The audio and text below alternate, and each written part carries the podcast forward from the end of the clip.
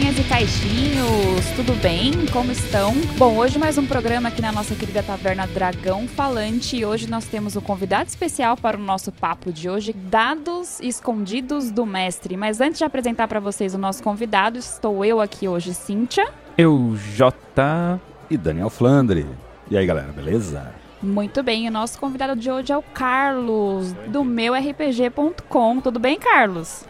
Tudo bom, tudo jóia, Cíntia, tudo jóia, Daniel, tudo jóia, tudo jóia, JP. Beleza? Opa! Esse é o podcast que eu escuto toda manhã, eu vou trabalhar. Inclusive, estava escutando do Pontos de Vida, achei sensacional, hein? O do Muito Pontos de Vida foi o último que saiu, gostou, né? Gostei. Eu tava, quando, vocês, quando vocês estavam conversando, eu tava imaginando assim, pô, deve existir uma tabela. Quando o cara chegar, tipo assim, o cara tem 15 pontos de vida Chegar no 10, o cara tá cambaleando. Quando chegar no 5, ele tá ali urrando para se manter em pé. E acabou indo para esse lado da conversa. É o que eu tava e aí pensando. ela foi, né? Eu acabei falando isso, o Henrique embarcou, foi legal foi, pra caramba. Legal. É isso aí. Verdade. É um bom papo de mestre, sempre sai XP sempre, novo, né? Pô. E a gente sempre apresenta a nossa parceria que é com você mesmo. Então hoje você tá aqui, né? É que a gente sempre fala, né, Cíntia? Não, hoje vamos deixar ele falar, ué. Se ele quiser se apresentar aí, ué. Exatamente. Agora, Agora o espaço é seu. Manda é, Carlos, bala. Manda aí, como é que é? Ok. Eu sou o Carlos do RPG.com, né? Às vezes também narro no Clube do XP, no RPG Play, canal de mesas presenciais e outra de streaming. É, eu tenho um site de meu, meu RPG.com que vende miniaturas, né? A baixo custo, porque é difícil, né, no Brasil conseguir a gente ter esse ramo que a gente trabalha, que a gente gosta de RPG, e é tão caro miniaturas, então eu desenvolvi um jeito para pessoa, das pessoas terem uma mesa legal com um custo bem acessível aí, né? Não uma coisa 3D, porém uma mesa que chama bem atenção, se a pessoa ver, dá para ilustrar bem a mesa aí, fazer um grid, umas estratégias bem legal. Que isso, são bonitas as miniaturas, o grid, tudo é maravilhoso. Não é porque é 2D, Exato. O Brasil, como você falou, vai comprar aí uma miniatura aqui do da aventura Dragon Heist, por exemplo, oficial D&D aqui, importar, é caríssimo imposto dólar. Pô, o pessoal agradece muito. Quando vendo os produtos, né, às vezes eu faço uma promoção lá que é 100 miniaturas, um escudo do mestre de madeira, um grid em tecido. O cara me manda no WhatsApp, não, nossa, cara, muito obrigado, ó com 100 pila eu consegui ter uma mesa que eu sempre sonhei, com, com miniaturas. Cara, dá pra me jogar muitas aventuras. Os caras, os caras, você vê que os caras ficam felizes, entendeu? Pelo produto que adquiriu. Muito legal, cara. Isso, eu, eu acho que mais feliz com isso do que quando eu vendo, na verdade. é, lógico. Seu trabalho e muito bem feito, por sinal. Beleza. Produtos de excelente qualidade, viu, gente? Vale a pena adquirir. Mas pra, antes de começar, na verdade, o nosso papo aqui, que é sempre meio curto na nossa taverna, eu queria lembrar para você, ouvinte, enfim, você que é novo ouvinte, na verdade, né? Se não conhece a gente lá nas redes sociais, procura a gente no Instagram, no Facebook, por arroba caixinha quântica e no Twitter, por arroba caixinha quant. Acha a gente lá. Mas aí, então, a gente tem um assunto bem legal para falar hoje. É interessante, é um pouco polêmico, já tiveram várias discussões, eu já vi aí pelas internets da vida é, sobre isso, mas é, não, não é para gerar briga nem nada, a gente só quer conversar, bater um papo. Qual que, que vai ser, né? A Cintia já falou lá no começo, né, Cintia? Sobre mesmo? Eu esqueci. Você está de zoeira, né? Como é que é? Putz, não sei, não lembro, gente. É sobre dados. Como é, é isso, eu sabia que a gente ia esquecer. Não, é sempre assim, eu sempre esqueço. É uma loucura. Dados escondidos do mestre. Então, o que, que é? É, é? O mestre deve esconder as jogadas dos, é, de seus dados atrás do seu escudo ou não? Então, vamos começar aí com a opinião de cada um. A gente vai falando de vários sistemas. E eu queria começar aí com o nosso convidado, então, né? Convidado de honra o Carlos. O que, que você acha aí desse assunto, Carlos? Então vamos lá. É, o objetivo principal do escudo do mestre não é esconder dados, tá? O objetivo principal é um dos um dos objetivos, né? Pode ser usado ou não esconder as jogadas do mestre. Porém, o escudo do mestre, na verdade, ele é para esconder aqueles jogadores que vão aprendendo a jogar e vão dando aquela aquela olhadinha de ladino na ficha do mestre para ver a CA da criatura, para ver o que vai entrar na mesa, para ver se a criatura está morrendo. Então, o escudo do mestre foi um jeito do mestre poder isolar, né? E dar uma experiência para os jogadores mais, digamos assim, mais real, né? Não saber o que está atrás da porta da masmorra que eles estão entrando. Então, por isso que o escudo ele é grande, né? Ele tem as divisórias, onde ele coloca ali as regras, as, as anotações e as regras, e atrás tem um espaço para ele fazer anotações e esconder dos jogadores. Aí, alguns mestres gostam de rodar ali atrás do dado, tanto o ataque da criatura, como a dificuldade, do que seja, do que, do que os jogadores vão fazer. Na minha opinião, eu não gosto de rolar escondido dos jogadores. Eu gosto de rolar na mesa, na frente dos jogadores. Pra não deixar nenhuma dúvida, entendeu?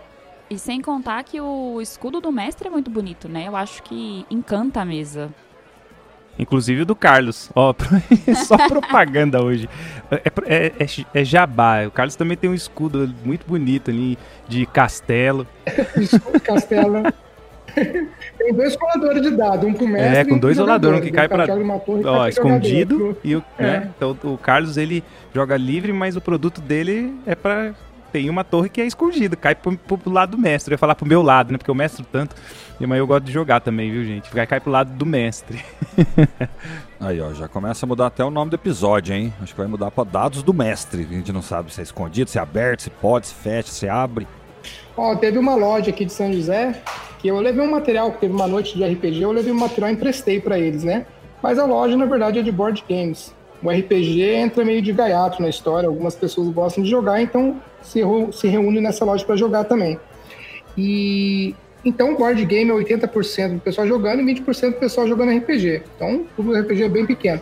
Cara, eu levei o escudo. Acredita que o escudo chamou a atenção das mesas de board games? Muitos caras que nem ligavam para RPG foi ver a mesa, achou legal por causa do escudo que estava ali, o mestre narrando. Ó, ganhamos no board game, hein? Olha aí. Foi bem legal. Bom, ah, mas sempre chama atenção, né? Um escudo lindo, bem feito, bem elaborado, sempre Sim. vai chamar atenção do pessoal. Principalmente para quem gosta de board game, já colocar um pezinho ali no RPG. Uhum. Mas, Isso falando aí. de dados, rolagem de dado do mestre, eu particularmente, eu gosto quando o mestre mostra a rolagem. Eu acho que fica... Não é é que transparente não seria exatamente a palavra, porque o mestre pode fazer o que ele quiser na mesa, principalmente com os dados. Mas eu acho que quando ele joga para os jogadores verem, ou sei lá, mesmo que seja atrás do escudo, mas fala o resultado, eu acho que fica mais legal a aventura. É, ontem a gente jogou com o Jota e alguns padrinhos aqui do CQ é, pelo Fantasy Grounds e os dados do João Paulo, que era o mestre, eles ficam apagados. A gente vê que ele jogou, mas a gente não vê o resultado principalmente em jogos online, eu acho que a gente precisa ver o dado para dar essa sensação mesmo de RPG, de jogo, de putz, daquela emoção, puto, o mestre errou, tirou um que foi crítico, ou tirou 20 que putz. Não sei, eu acho que incrementa na aventura.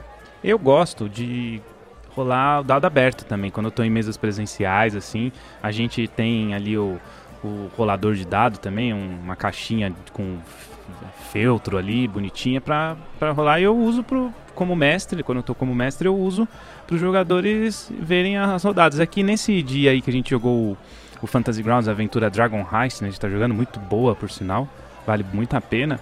Eu não tinha configurado direito porque eu troquei de, de campanha dentro do Fantasy Grounds e não configurei e ficou fechado. Aí, para não atrasar, eu falei, vamos rolando a cena, enquanto isso eu configuro. Aí eu já depois eu configurei para os jogadores conseguirem ver a minha rolagem. Eu acho que que para mim é importante também que, que os jogadores vejam, porque, que nem a Cintia falou, parece que aumenta um pouco a diversão, mas aí também tem é, entra a questão de sistema, né? Às vezes, Carlos, não é importante também que o jogador não saiba, dependendo de uma jogada, como for uma jogada de furtividade, assim, não é legal que ele não saiba que ele pode não ter tido sucesso, ele vai entrar numa sala assim, ele acha que ele tá escondido, mas não tá? Sim, dependendo do caso, sim. Como você deu o exemplo de o cara tá escondido, é legal do suspense, vai ser visto ou não, se vai pegar, ser pego de surpresa ou não, se as criaturas, você vai conseguir pegar as criaturas de surpresa ou não. Acho bem legal. Dependendo de cada caso, ele pode esconder. Mas, na minha opinião, numa luta, eu acho que tem que jogar aberto, porque dá mais emoção, principalmente quando o mestre tira um. Sim. dá uma emoção bem maior, entendeu? é mesmo. Quando ele Isso, tira e um, é fica naquela expectativa do pessoal para ver o, se vai alcançar o CA, ou seja, se vai conseguir acertar o ataque ou não. É, por exemplo, eu gosto de falar dificuldade. Acho que quando eu tô jogando assim, o cara, pô, vou tentar levantar aquele pilar. Pô, eu falar, tá ok, pode tentar, mas a dificuldade é 30, é bem difícil, ou 25 que seja. É, eu acho que dá para dar uma. Tipo assim, quando a pessoa sabe a dificuldade que ela tem para fazer aquele desafio que ela pediu, que ela, que ela informou que vai fazer, eu acho que antes de, antes de rodar o dado, aqueles segundinhos antes de rolar o dado, acho que dá uma emoção. Pô, tem que acertar ali um 7, um 10, o cara rola. Então eu gosto de falar também a dificuldade. Você, JP e Daniel. Cara, é, eu acho que dentro de uma batalha é natural você deixar todos os dados abertos, pra não, não parecer que você tá roubando, né? No geral. Mas sei lá, cara, eu acho que tem vários, várias jogadas de dados que, sei lá, acho que é o meu estilo de mestrar. Tudo que eu tenho dúvida, eu jogo pro dado, entendeu? Então, sei lá. Me deu uma ideia de, sei lá, vou improvisar qualquer coisa aqui agora. Ah, tem a política da cidade e eles vão encontrar um é o que é? Governador, é senador, é político, o que que é? Se eu tô em dúvida, eu vou lá e já rodo um dado. Por isso que Ah, muitas você vezes, gosta da aleatoriedade, né? Você Isso. usa a aleatoriedade. cara, eu abuso da aleatoriedade, cara, porque eu acho que dá ah, realidade pra coisa. O nosso, na nossa vivência de mundo, se você for analisar, parece a nossa real mesmo, não tô falando de jogo, a nossa vida. Se você for olhar, cara, em vários aspectos parece que é aleatório, porque meio que é, sabe? É tanta diferença de tanta coisa que acontece. E o jogo que leva a isso, eu acho que fica muito legal. Então, muitas vezes eu não mostro o dado porque daí eu teria que explicar o que que é aquele dado. Então isso talvez daria mais trabalho e mais problema pro jogo do que simplesmente eu jogar. E, e muitas vezes é só por, ah, vamos, sei lá, ah, tá vindo uma queda d'água, uma chuva. Qual que é a força da chuva? Vou lá e jogo. Vai ser a quantidade de chuva. Coisas bem básicas até. E você, JP, numa dificuldade assim, o cara, pô, eu quero pular um buraco, eu quero subir em cima daquele, daquele aquele muro. Você fala a dificuldade pra ele ou você manda ele rolar e você bota uma dificuldade dentro da sua mente e fala não? É, eu vou ser bem sincero, e no meu estilo de mestrar eu não falo a dificuldade não. Eu peço pro, pro jogador rolar e depois eu falo a consequência do que aconteceu sem ele saber se conseguiu ou não. Mas, é, a- entrando bem na nossa conversa agora, e o Carlos falou que gosta de é, falar da dificuldade, e eu sei disso, porque eu já joguei nele várias vezes com, com o Carlos e sempre foi super muito divertido. E essa, esse lance do, da saber gera sim um- um- uma coisa gostosa antes de você jogar o dado. Eu vou entrar no caso a caso também. Vou entrar no caso a caso. Às vezes você está tentando enganar uma pessoa fazendo um teste de, de persuasão, por exemplo, né? E aí pode ser que seja legal não falar. E aí a pessoa começa a tentar persuadir e não sabe se conseguiu ou não. Isso no caso de um NPC, né? Mas em outras situações de, sei lá, pular um buraco, essas coisas, acho que pode deixar tudo aberto mesmo pro, pro é, pular um muro, derrubar uma porta, pra ver se o jogador vai conseguir. Acho que não tem problema dele saber isso, né, o Carlos? Você costuma também é, falar CA do, do monstro? Não, a CA não. Só na hora brincando ali a gente fala CA no finalzinho, mas eu não CA não. CA tem que esconder mesmo. Tanto se o cara tiver escondido, você pode aumentar a CA dele, né? Se tiver com meio corpo, você dá uma aumentada na CA e tal. CA eu acho que é fundamental não falar, né? Mas sei lá, cara, eu acho que o CA é tão fácil de descobrir, cara. Com 3, 4 ataques, todo mundo já sabe qual que é o CA. Depende. sabe? Tem- Ele é muito. repete várias É, vezes. repete, mas aí também depende do inimigo. Às vezes ele tem alguns poderes que pode usar magia que muda CA. Aí depois de quatro ataques de novo Ah, você vai é. descobrir, mas até aí já passou oito rodadas. O bicho já pode ter morrido. Até aí você já pode estar morto, Uhum. né? Até aí já Verdade. tá lascado já. Mas esse negócio de não falar CA, eu acho que entra muito na questão dessa rolagem de dados. A mesma emoção, eu quero dizer. Porque quando a gente não sabe quanto o monstro tem de CA e Uhum. vai passando rodada, vai passando rodada, e o cara não morre, você fala, puta que pariu, e agora, né? Tipo, o cara deve ter 500 pontos de vida. E a rolagem de dados, quando você sabe o número que você tem que tirar, o nível de dificuldade, eu acho legal por isso, pela emoção que você vai ter em rolar o dado. Essas rolagens de aleatoriedade que o Daniel falou, também não acho que seja importante ser falado no jogo, até porque é alguma coisa que você vai, sei lá, não é exatamente uma classe de dificuldade, é só você direcionar o que vai acontecer. Igual, sei lá, você vai passar por um riacho e na rolagem de dado aleatória você vai definir qual que é a intensidade da água que está vindo. Isso realmente não faz muito, muita diferença se você vai falar ou não. Mas para rolagens de ataque, rolagens de dificuldade, ai, porque eu quero fazer, sei lá, eu quero dar uma cambalhota no meio da, da floresta e cair lá do outro lado do rio. Ah, beleza, sua classe de dificuldade, a dificuldade que você vai ter na rolagem de dados vai ser 25, 30. Porra, é legal saber. Eu, gost... eu como jogador, eu gosto de saber, pelo menos.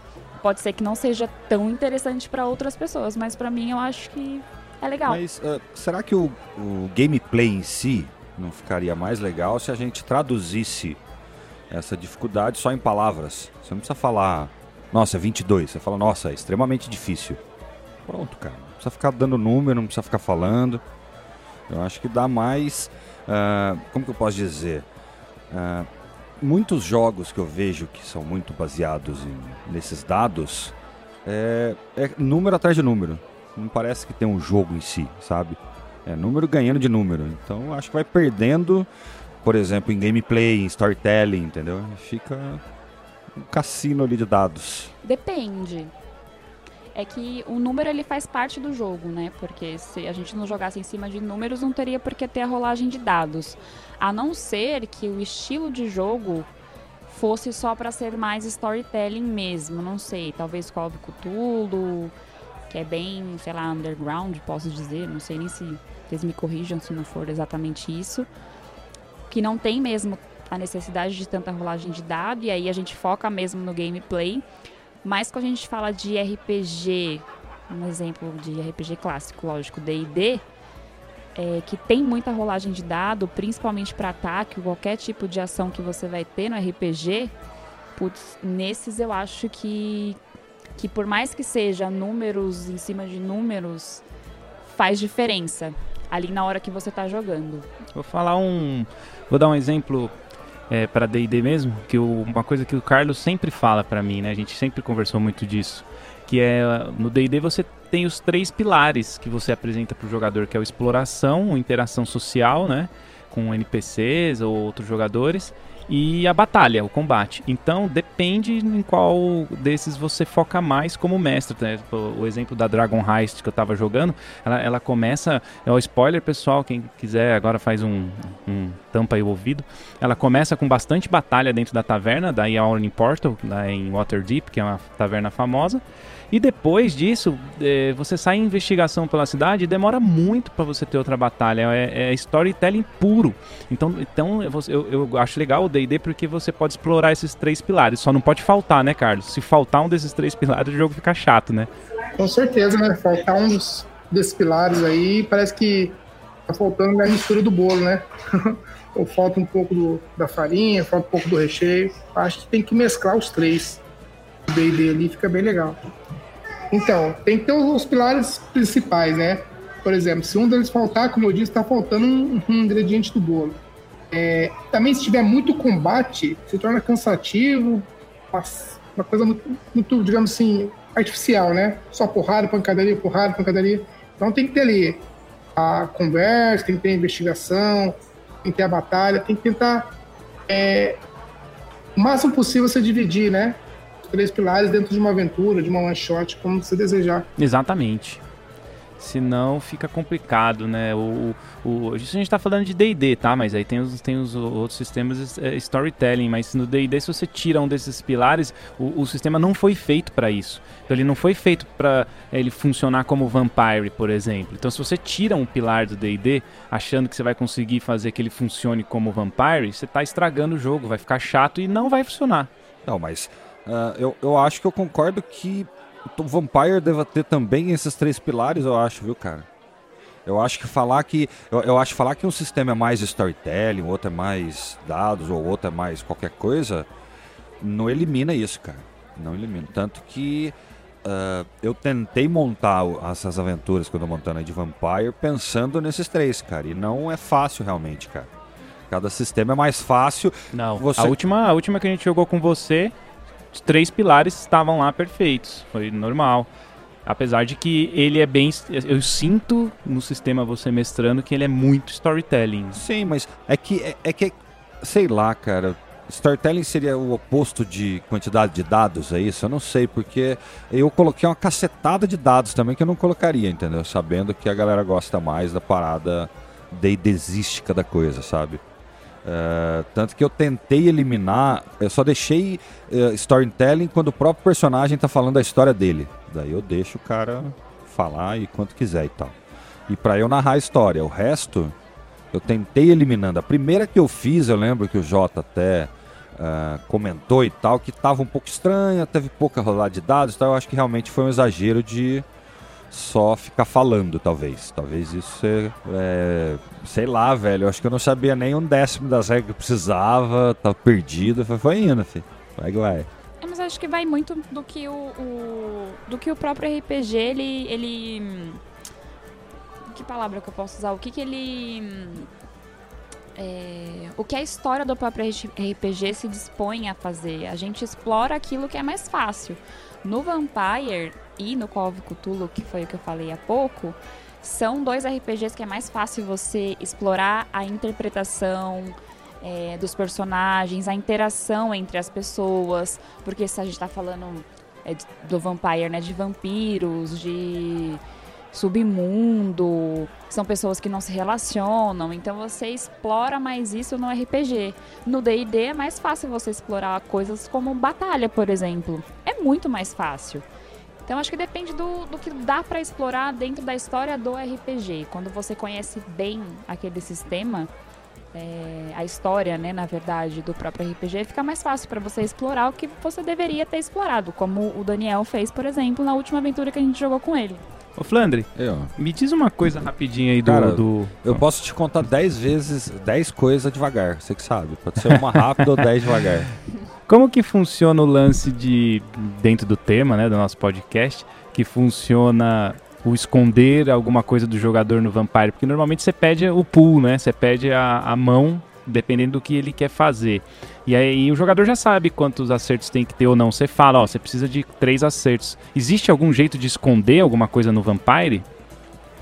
Não. O Vampire diz que tudo tem que ser aberto. Tudo, tudo. Ah, o que eu acabo jogando é aquelas escolinhas, né? Essas escolinhas eu acabo escondendo aqueles dados para eu definir alguma coisa da aventura e tal. Porque, principalmente por ser Vampire, você não tem quase nunca uma aventura pronta. Você vai inventando, vai se virando, vai vendo o que vai acontecendo com a aventura e vai uh, indo para algum lugar com ela. E muitas vezes eu. Tipo novela mexicana. Basicamente, cara. Você faz o script de acordo com o que tá dando certo, uhum. velho. É Friends, saca? O inimigo vira, o vilão vira mocinho, o mocinho vira vilão no meio da história, né? Cara, às vezes, é, às vezes nem precisa tudo isso, mas eu quero dizer assim, eu vou inventando de acordo com que. Uh, com a quantidade de informações que os próprios personagens vão dando. Uhum. Por exemplo, jogo dois, dois, três personagens ali no lugar, eles já começam a conversar, eu já sei. Uh, mesmo que eu não soubesse quem é o personagem, é o mais legal ainda quando o mestre nem sabe. Ele está encontrando o personagem agora. Daí ele descobre que ele é, sei lá, um músico italiano que toca vi violino e toca para ganhar uns trocados ali na noite, sabe? Eu já tenho um perfil psicológico que eu posso explorar para qualquer aventura que eu quiser, cara. Só que daí, como, como eu começo, quando eu começo a inventar coisas para colocar na aventura, eu não defino uma linha e falo, ó, oh, eu sou mestre do mundo e vai ser isso. Eu invento qualquer duas, três coisas e rolo um dado, às vezes, sabe? Tipo, para que lado que eu vou? Esse cara vai sofrer o quê? Com, sei lá, chutando. Vai ser uma coisa de mental, física ou social? Já tem um dado de três lados aí para definir uma baita diferença de rumo narrativo, por exemplo. Estilos de mestre, né, gente? Sim, cada um tem o seu estilo de mestrar. É. E outra, eu acho que tem muito do cada um gostar do estilo, ser melhor em tal estilo, e não tem nada de errado, velho. Cada estilo vai ter realmente uma coisa mais evidenciada e uh, para quem gosta de tal coisa vai pro lado, para quem gosta do outro. Eu só acho que é legal a galera tentar conhecer um pouquinho dos outros sistemas, porque com certeza vai se impressionar, velho. Qualquer sistema foi muito bem pensado, foi muito bem feito, foi testado, não é uma coisa que o cara inventou na esquina e lança daqui uma semana. Então acho que o que vale a pena é conhecer sistema, velho. Joga. Vai jogando. Cara, teve um, teve um sistema que não dava nada para ele. Nada. Mutantes Ano Zero. Cara, que sistema lindo, me apaixonei, cara. É um sistema bem antigo, mas é muito louco. Muito louco. Ele usa vários D6, Como é que chama? entendeu? Mutantes Ano Zero. Mutantes Ano Zero, Isso. olha só. Ele é muito legal, cara. Você é uma raça, né? Você é mutante, o mundo é pós-apocalipse, assim. Então você tem que sobreviver, tem as arcas. Você vai explorando. Muito legal, cara. Muito legal. Vale a pena conhecer. Ele não fez muito sucesso no Brasil. Mas, tipo assim, quando você. Dá um exemplo. Tem os atributos parecidos com qualquer outro sistema, assim, né? Por exemplo, se você toma um dano, ô JP, você sofre um dano no seu atributo, entendeu? De força. Ah, Então- a gente falou disso no ponto Muito de legal vida, não isso. falou, Carlos? É, é, é, o- mas no sistema é regra do sistema isso aí, tá? Daí, tipo assim, se você usou bastante sua, sua inteligência para ler e tal, você começa a tomar uma fadiga nos seus testes de inteligência. E assim também para força. Se você toma umas porradas na outra briga, você não vai ter a mesma, a, a mesma disposição, a mesma força que na primeira briga que você teve, entendeu? Completamente realista Realista. o RPG. E Isso isso é legal, mesmo. isso, cara. Toma- você toma o dano no seu atributo, entendeu? Se tiver com sede e tal, você perde um pouco sua destreza, sua constituição e assim vai. Muito legal. Nossa, que legal. Mutantes Ano Zero. Gostei. O RPG, no RPG Play tem um, uma one shot que o Marcelo narrou pra gente desse sistema. É, vou assistir já, tá lá no canal. Tá no canal, Mutante Ano Aí, Zero. pessoal, tá no canal RPG Play, Mutantes Ano Zero, vamos assistir todo mundo lá, entrando no canal. Ele, ele é tão famoso, JP, que ele saiu, o, acho que o PC, tem um jogo de RPG de Mutante Ano Zero e fizeram o jogo pra computador. Não sei se foi feito por algum console, baseado no jogo de RPG. Ele é dos anos 80, se eu não me engano, não fez muito sucesso no Brasil, mas é um sistema muito legal, cara. É, vale a pena investigar, dar uma explorada no sistema. É muito bom. Tudo, é coisa, tudo que é coisa nova é legal, né? É. É muito legal. Agora tem sistemas que estão escritos na, na regra, na próprio, na próprio design do sistema, que você tem que esconder a jogada, né? Então, por exemplo, o Pathfinder 2, que é novo, tá saindo agora aí, já saiu em PDF, vai chegar em físico aqui no Brasil. É, deu um atrasozinho aí para a pandemia. Mas ele tem lá, que, a diferença que ele tem basicamente para os skills, né, as, as habilidades, é que ele é- dentro da habilidade ele abre um leque de coisas que você pode fazer. Então, dentro de furtividade, de- lá no livro vai ter cinco coisas que você pode fazer de furtividade. Então, você tem que escolher uma da- daquelas. E aí ele pode ter uma, uma marca, uma tagzinha, uma marca escrito secreto. Então você é obrigado a fazer esse teste atrás do escudo. Você não conta pro jogador que, que resultado que foi. Então tem sistema que não dá pra você rolar aberto assim, né? Aliás, jogo tudo aberto. Não dá, porque aí é, do- é da regra. Então varia, né, gente, pessoal? Varia aí de sistema para sistema, mas também varia da decisão do mestre, que é o que a gente tá conversando aqui hoje. É, e escudo do mestre serve pro mestre roubar e ninguém ficar sabendo.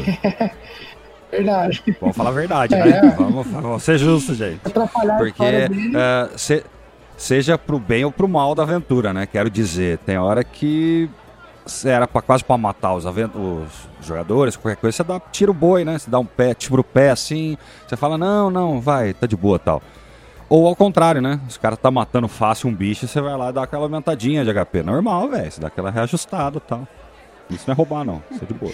Não, mas o escudo, tem muitos escudos hoje, Que são Eu- bonitos. além Por isso de que você tem ser... que comprar. Lindo. Não, mas nossa. além deles serem lindos, óbvio, tem muitos que hoje você personaliza com alguns pontos importantes do. Algumas regras, na verdade, né? Importantes do próprio RPG. Ah, é, isso é Sim. Você tem uma atrás, a Atrás frente, né? Não, a frente do escudo é maravilhosa. Você põe a foto tal, não sei o quê. Mas. Não, isso aí É, dá um então. episódio, hein? E na parte O de episódio do, É, do e na próprio parte escudo. de dentro do escudo tem várias regrinhas assim que são muito usadas. Então o escudo, além de ser pro mestre roubar, mentira, eu tô brincando, não quero gerar polêmica aqui. É, então. Esconder. Mas serve pra essas coisas, né? Não precisa comprar o escudo pronto. O próprio Carlos, ele pode fazer um pra você que tem tudo isso. Você pode colocar as informações que você quer. Ou, sei lá, de repente você quer ter um escudo pra cada aventura que você tem e colocar as coisas mais Pode. importantes ali. Aí, ó. Ou pra cada É uma- sistema, né? né? E outra, Não esquece, gente, de colocar lá o cupomzinho, caixinha, que você ganha o, o descontinho lá, 3% de desconto, aí ajuda todo mundo, gente. Ô, Cíntia, só falando aí, complementando o que você falou, o escudo que eu tenho, ele não tem regra atrás, a pessoa imprime a regra que quiser, pode ser de, de vampiro, D&D, ou qualquer outro sistema, e ele coloca atrás, ele fixa atrás com uma fitinha, e fica ali. Se ele quer jogar um outro sistema, ele tira, coloca outra regra ali e assim por diante. Nossa, melhor ainda aí, gente. Melhor do que isso, só dois dias. a pessoa com o escudo já vem as regras próprias do jogo, daí se ele for jogar outro jogo, entendeu? Fica complicado. Daí já fez o universal. Sim.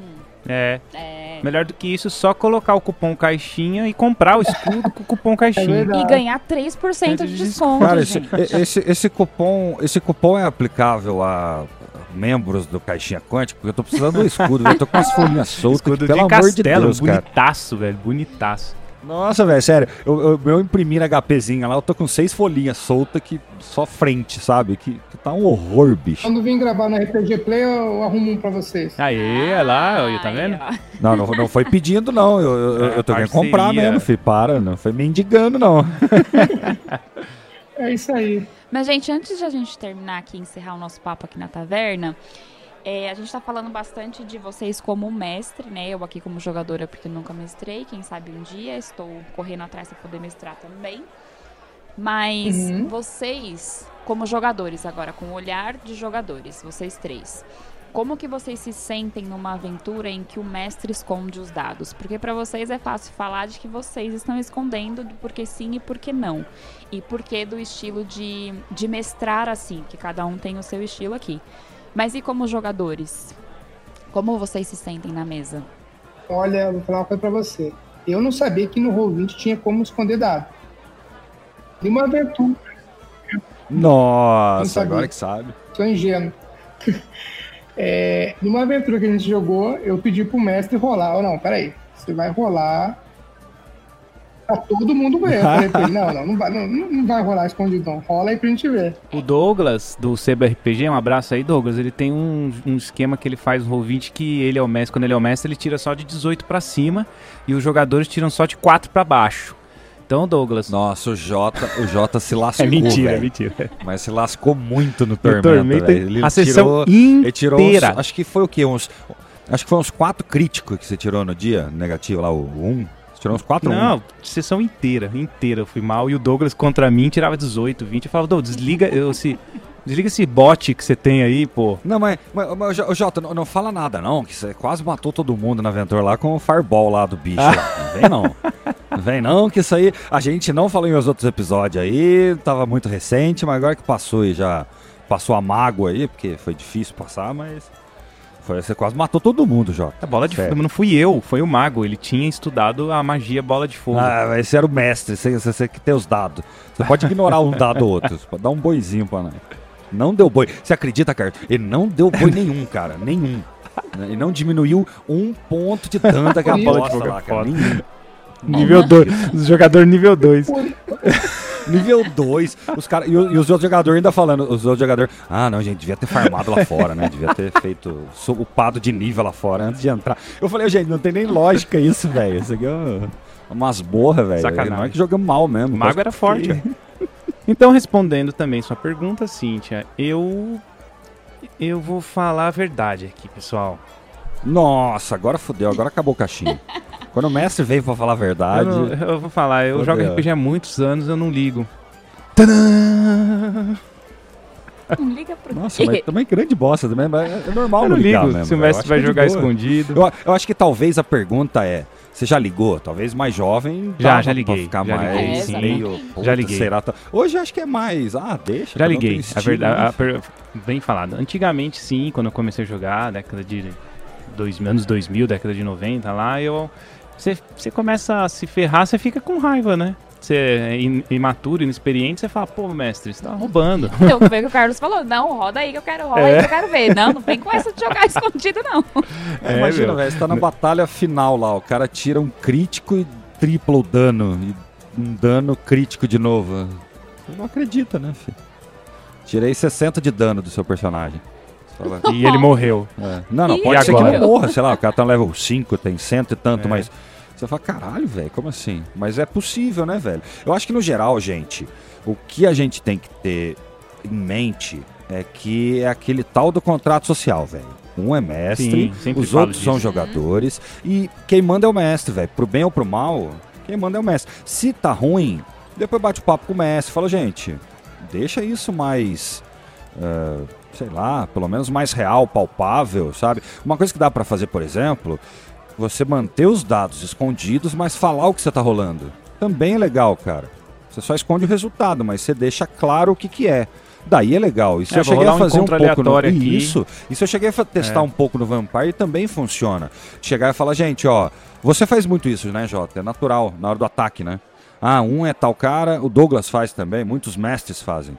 Se eu jogar um é tal cara, dois é tal cara, três. Você tá jogando pra fortuna, né, velho? Jogando pro dado. É. E Pra não escolher, isso, né? Pra não ter isso pode de ser, pode ser até meio termo. Você fala, ó, eu vou jogar aqui um dado que só eu vou ver. Vocês não vão saber agora o resultado, mas mais pra dramaticidade da coisa. Mas se tirar um é você, se tirar dois é o outro, se tirar três é o três.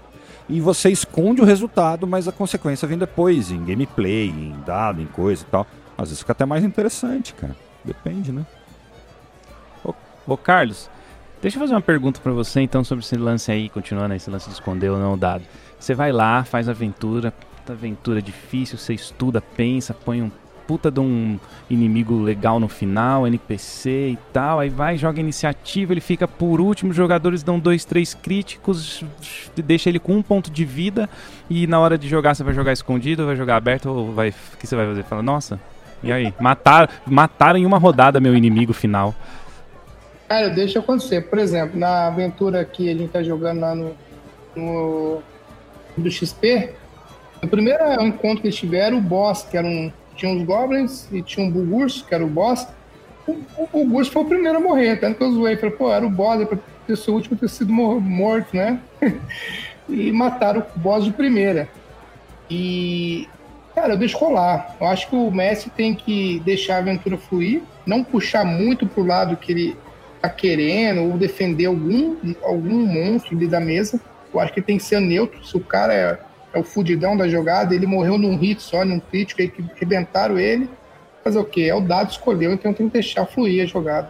Por exemplo, você, essa aventura que eu tô jogando no clube do XP, né? a- essa campanha, você jogou já, já né? JP jogou até metade. Então, o, o Douglas não pôde jogar, tal, por problemas pessoais, a gente acabou interrompendo pela metade. É, quando vocês saíram da caverna, vocês en- en- entregaram o objeto lá pro, pro boss, né? Agora, com esse pessoal que tá jogando agora, o que aconteceu? Partiram pra cima na porrada do boss. Nossa, muito típico, né, gente? Não. Como é que é, né, velho? Não, não, não é boss.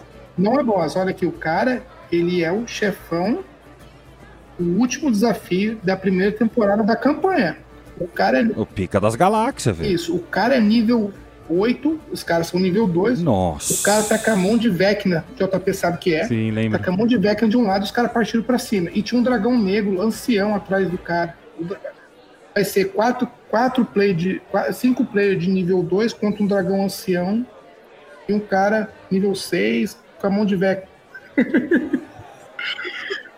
Ah, ah. Então, e, e esse, esse grupo novo que tá, que tá jogando, como é legal a gente jogar várias aventuras com pessoas diferentes, a gente vê como cada pessoa toma uma atitude, toma um. um eu vou dizer assim, toma uma, uma atitude em, em, em em cada posição, né? De- tipo assim, em cada situação, cada pessoa toma. Cada situação, a pessoa toma uma atitude diferente. E eles partiram pra porrada. Um fugiu, o outro partiu pra porrada, o outro se matou lá. Complicado, cara. É porque acontece, né? Se você atacar um cara de nível 8 sendo nível 1, você vai morrer. Se você quiser continuar a batalha até o fim, você vai morrer. Acontece. Vai fazer o que você vai evitar isso? Mas você não sabe que o bicho é nível 8, velho. Mas, peraí, você vê um dragão gigante na sua frente, você. Ah, mas o que, que é gigante? O que, que é gigante? O mestre às vezes falou, ele é grande, ele é tanto, tal, mas o que, que é no gigante? vídeo ele é gigantesco. Eu falo porque é, uma vez a gente atacou um dragão lá, lembra, Jota? Pelo amor de Deus, eu sempre vou lembrar disso, cara. Que besteira. que besteira. Só que eu, eu, eu posso falar uma coisa, cara. Eu. ah, os dois, né, o Jota e o, o Carlos, falaram que não alteram a história, não importa o que acontecer, não importa os dados e tal. Uh, deixa acontecer, né? Pá. Você sabe que eu não penso assim, cara. Se acontece de. Por exemplo, o que você falou, Jota. É, como é que é? Iniciativa, o cara fica por último. E, e toma, toma tanto porrada, e morre e não consegue quase fazer nada. Beleza, ok. Se acontece isso no meio de uma aventura minha, cara, eu dou mais pontos de vida pro bicho, velho. Considero que eu calculei mal inicialmente, cara. É isso, velho. Tá mal balanceado. Você testa, aumenta, vê a próxima vez. E como que acontece? Ah, se ele tinha 60 de vida, vou colocar, sei lá, 80. Pelo menos ele consegue atacar um ou outro. Na outra aventura que eu vou fazer nesse mesmo pedaço, eu deixo 80 e vejo o que acontece, entendeu? Uh, se acontece essa coisa épica, não pode ser épica demais, velho. Senão perde a graça também, entendeu? tem que ter pelo menos uma chance, cara. O cara bater um pouco e tal. Então eu reajusto, cara. Ah, eu gosto de coisas épicas. Sim, mas o mantém épico também. Aqui, claro, aí é o extremo do extremo, entendeu? Aí é, uh, por exemplo, não dá chance de acontecer certas coisas que seriam legais, que você pensou e tal. Cara, eu penso na, na história, vamos dizer. Não mas eu concordo com o que você está falando um pouco. Porque. Quer dizer, você quis dizer que discorda, mas não, eu concordo. concorda alguma coisa. Na aventura do. eu concordo. Eu concordo. Mas um pouco. Um pouco. Discorda. Na aventura do, do, do Dragon Heist, é, na Yawning Portal, lá no, no Under, Underdark, tem um, tem um poço que leva pro Underdark nessa taverna. Sai um. Logo no começo sai um troll. Ó, spoiler, né? Falei spoiler depois, né? Então, mas aqui é assim. Sai o troll. E o Troll tá machucado, né? Tá escrito lá, Troll machucado, porque os jogadores são de nível 2, nível 3. Aí, o, se o Troll pode estar machucado para ficar mais fácil para os jogadores, como foi, ficou, eles mataram fácil o Troll uh, na, na, aventura, por que não também, se o que nem o Daniel falou, ver se não tá tão balanceado o boss ali no se aumentar também um pouquinho? Por que não, né? Sim, mas aí o mestre tem que ter essa consciência que, olha, são jogadores de nível 2, não dá para colocar um troll que tem 100 de vida, que é um troll de nível 20. Sim, sim. Do mesmo jeito, por exemplo, uh, você colocou um bicho muito foda, só que tá contra 5. Cara, são cinco batendo ao mesmo tempo. Uh, ele pode, pode cair em último, é coisa que talvez tem que pensar até antes. Cara, e se ele cair em último tomar de 5? Então você tem que arranjar maneira, sei lá, já se vira até antes. Já faz ele, sei lá, tem já poder para esquivar os primeiros e tal, já dá um jeito para se livrar dessas situações e tal. Porque acontece mesmo, cara, é foda, tanto pro positivo quanto no negativo, né? Um, sei lá, aquelas coisas do jogador querer fazer uma coisa épica e falha miseravelmente, por exemplo. Na hora que ah, duas, três falhas sequência aí estraga né, a narrativa do, das coisas também. É, por isso é, que o RPG é um jogo de duas mãos, né? É uma via de duas, mãos, de duas mãos. Faz parte. É, faz parte do RPG, da faz, vida. exatamente. Dos pontos de vida, né? Catinho. Jogada de mestre, gente. Ouça.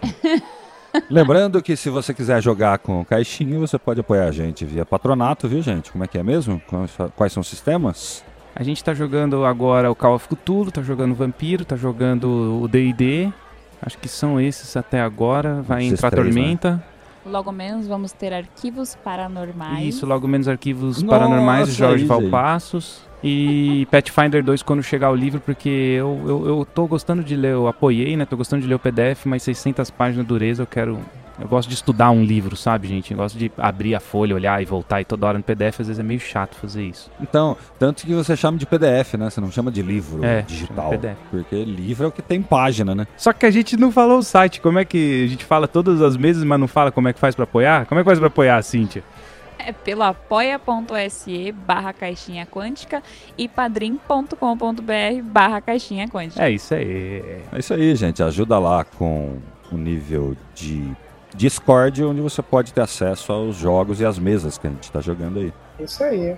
Vale muito a pena, hein? Vale, né, Carlos? Jogar RPG é sempre bom, né? Sempre bom o Caxias é melhor ainda. Não, e, e, e tamo com Fantasy Grounds aí. Estão dizendo aí que o Daniel Flandre vai comprar o Foundry também. o negócio tá ficando interessante. Estão dizendo cara. aí que o Daniel Flandre vai comprar o Foundry. Eu não sei quem que é Daniel Flandre, mas tudo bem. Beleza, alguma coisa aí, Carlos? Quer encerrar? Encerra você hoje esse programa maravilhoso com alguma alguma consideração, alguma coisa que você queira falar aí? Fecha a conta aí da, da taverna aí com, com o Jack aí.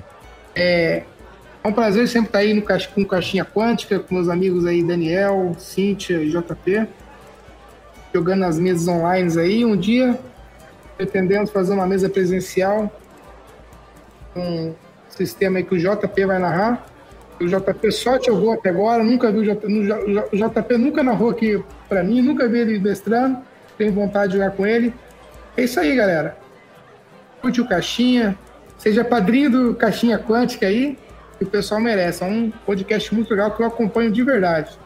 É isso aí, gente. Eu vou fechar a minha conta aqui também. Acho que já tomei muitas cervejas por hoje. Bate-papo super legal com o Carlos do meu RPG.com. Queria agradecer mais uma vez a presença aqui. É, e vamos esperar nessa né, mesa aí do Jota presencial. Se Deus quiser, se tudo vai passar e a gente vai poder jogar. E tá todo mundo junto numa mesa para curtir um bom RPG. Muito obrigada até aqui, um beijo e fui! É isso aí, essa mesa aí que a gente está combinando vai sair assim que a gente tiver mais tranquilo aí com a situação. Vamos jogar presencialmente. Vai rolar sim, senhor, pessoal. Vou mestrar lá. É, a, acabou não calhando de eu mestrar pro Carlos. A gente já jogou várias vezes junto, mas com o Carlos como mestre. Quando eu fui ser mestre, o Carlos até entrou para ouvir algumas aventuras né, no, no Discord, mas não conseguiu jogar na época. Então não deu. Então vai, vai ser, quando, quando rolar, vai ser já assim, grande estilo no canal e ao vivo. Beleza? Eu vou ficando por aqui. Esse foi mais um Dragão Falante. Valeu, galera. Um abraço e até a próxima. Valeu, galera. É isso aí.